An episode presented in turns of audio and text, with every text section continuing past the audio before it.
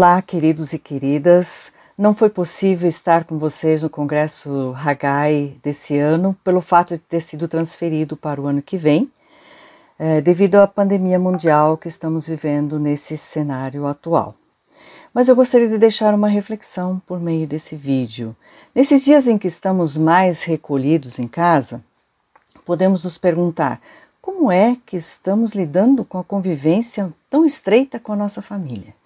Ficar em casa pode ser uma bênção, especialmente quando estamos eh, numa vivência estressada, estamos acelerados e corremos neuróticos, atendendo a infindáveis demandas. Muitas vezes nós trabalhamos tanto que até surge um anseio por poder interromper essa correria toda para simplesmente podermos ficar em casa, para relaxar, descansar e passar um tempo com as pessoas queridas da nossa família.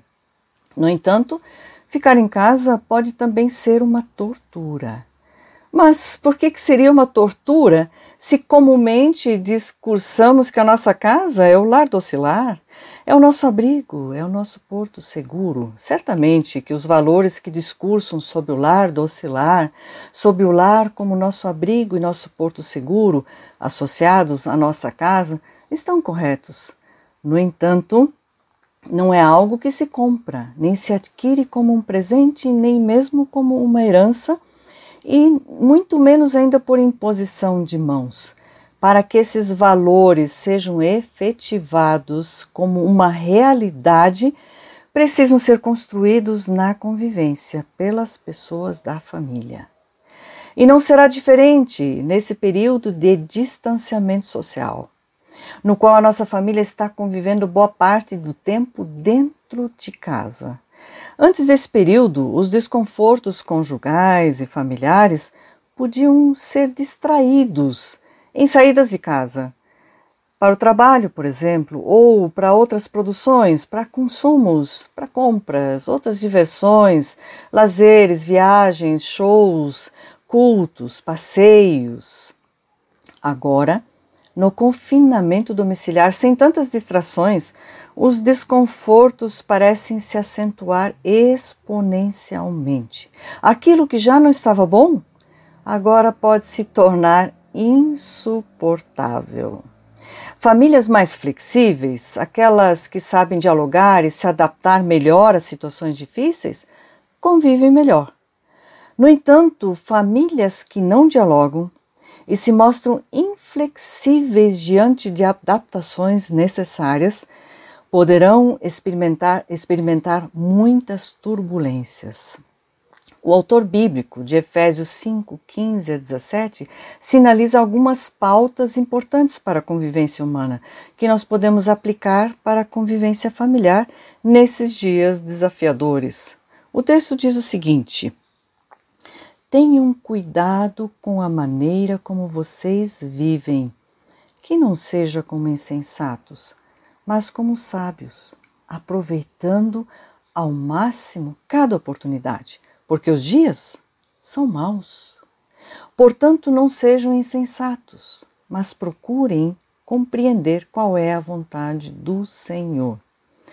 O autor do texto orienta que, pelo fato de os dias serem maus, nós devemos ter cuidado com a maneira como nós vivemos. Nós devemos viver como sábios e não como insensatos.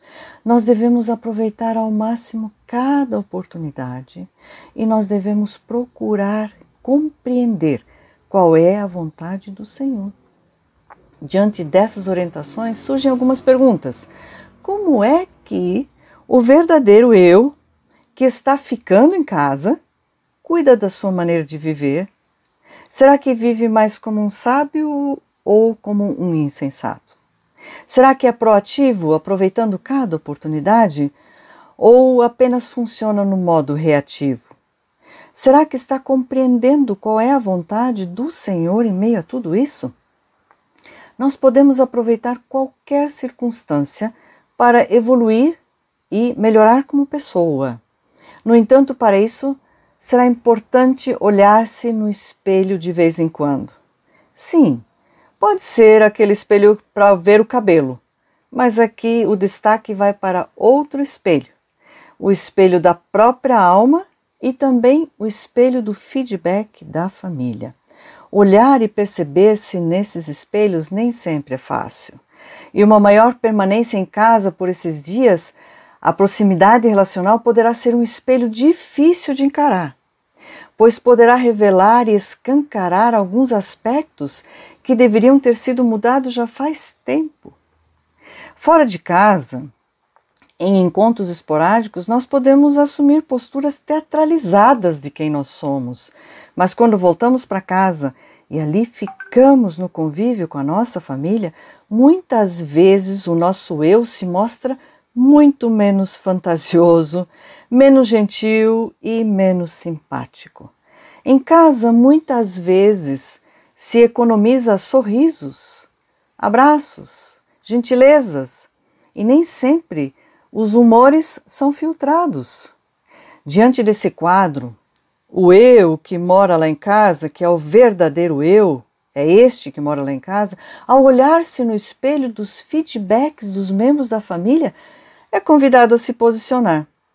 Por um lado, pode se posicionar enrijecendo, embrutecendo, julgando, brigando, negando e projetando a sua culpa e a culpa de tudo, de todas as suas infelicidades sobre os membros da família. Com essa postura, dificulta-se muito a convivência familiar, podendo gerar conflitos ainda maiores. Mas não precisa ser assim, pois o eu que mora lá em casa, ele pode se posicionar reconhecendo que algo precisa mudar e pode proativamente proativamente aproveitar as oportunidades para promover as mudanças necessárias.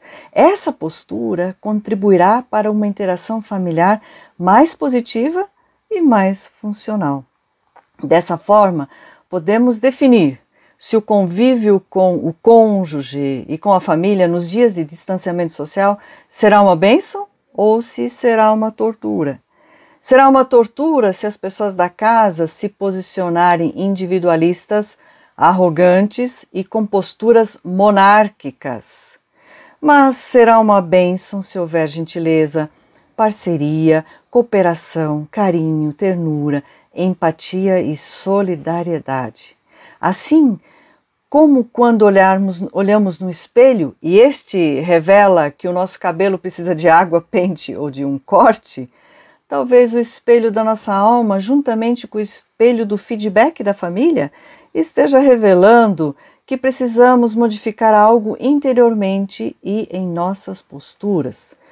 Se aproveitarmos bem as lições desse tempo de relacionamento tão estreito em nossa casa, aumentaremos as possibilidades de crescimento e amadurecimento, tanto no âmbito pessoal como no conjugal e familiar.